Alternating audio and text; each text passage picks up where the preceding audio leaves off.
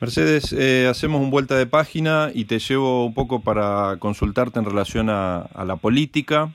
Eh, por los en los últimos días tu nombre ha aparecido firmemente como uno de los potenciales precandidatos a las elecciones. Estamos hablando de las legislativas. Se cierran en pocos días las alianzas y algunos días después las candidaturas o las precandidaturas para las PASO. Bueno, ¿cómo, ¿cómo estás vos? ¿Tenés la decisión o hay, hay un interés allí de poder eh, representar a Río Negro en una de las cámaras? ¿Cuál es la situación hoy? ¿Qué nos puedes decir?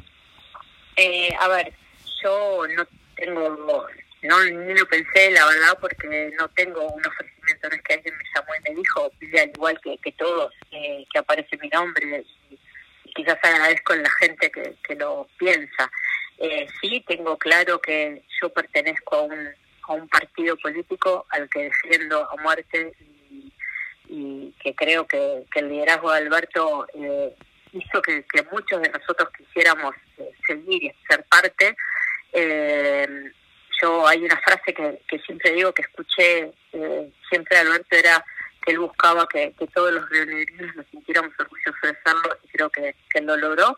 Y, dentro de ese proyecto, así como en algún momento me pidieron ser directora del Hospital de San Antonio y directora del Hospital de Bailoche, venir acá. Dentro de esos proyectos existe el que eh, yo sea útil eh, en, otro lugar, mm, sería bárbaro. Pero vuelvo a repetir que creo que es como una construcción política y que, saben mucho más ellos eh, desde ese lado. Y bueno, y a disposición. Yo valoro un montón todas las oportunidades que me dieron. Si soy útil para eso, acá estoy. Más allá de la construcción política, ¿hay allí una cuestión de vocación en este sentido? ¿De poder representarlo a nivel, eh, a nivel de Cámara a, a, la provincia de Río Negro y a cada uno de los rionegrinos? La verdad es que eh, yo lo veo como si, fuese útil. Sentí cuando estuve en, los hospitales como directora de, de, poder ejercer, creo que también haces política cuando estás en esos lugares, eh, cuando me tocó en la pandemia esta llegada a la gente. Yo valoro mucho eso, que la gente me pueda escribir sus dudas, sus cosas por por un por una de las redes, porque me, pueden encontrar ahí. Y, vuelvo a repetir, si, si en, la cámara o en lo que sea es, eh, es una manera más de sumar a este proyecto, me encantaría, pero la verdad es que todo eso depende, vuelvo a repetir, yo no soy candidata, eh, no hablé con nadie ni nadie me ofreció y más allá de lo que veo en los en, los medios como ustedes no no nada hoy me dedico a, a seguir la pandemia la vacunación y todo eso que ocupa bastante tiempo. En ese camino no quiero distraerte en, el, en el camino de ocuparse de la pandemia digo pero por, en los últimos días se ha hablado en la prensa hemos hablado un poco sobre que dentro del partido de Juntos hay dos veredas y que cada vereda, tanto la de Alberto Beretilnec, actual senador, como la gobernadora Carrera, cada uno tiene sus candidatos.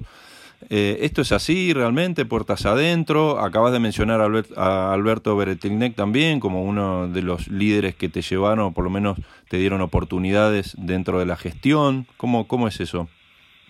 A ver, yo eh, no estoy en esa mesa de de donde se puede hablar. Eh, para mí no, no existe esa división. Eh, Alberto fue quien con quien ingresé a, toda esta carrera que llevé en los hospitales eh, y en lo personal me acompañó muchísimo en el momento más duro que me pasó con, el fallecimiento de mi marido. Entonces, nada, para mí es alguien a quien admiro profundamente.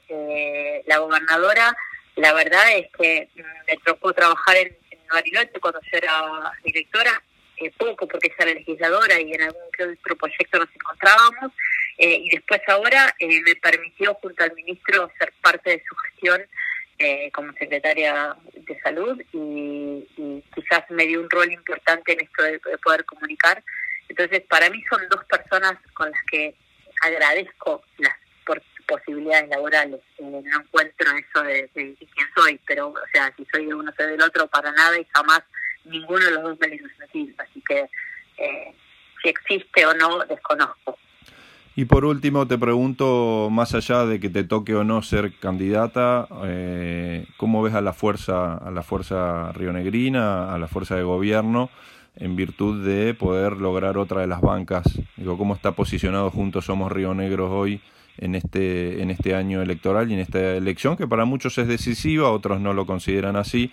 Digo, pero en ese escenario, en donde un partido provincial comienza a jugar ya en, en, el, en el tablero nacional, ¿cómo está parado juntos Somos Río Negro?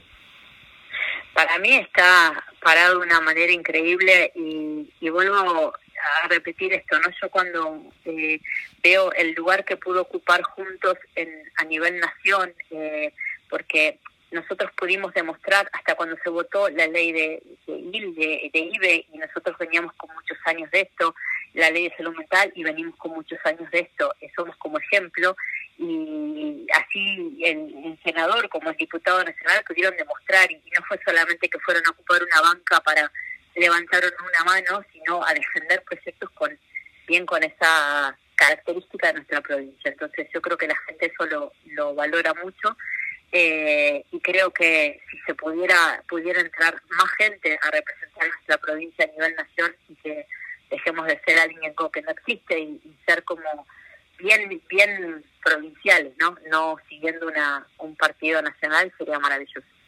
Mercedes Ibero, muchas gracias por tu tiempo. Gracias a ustedes.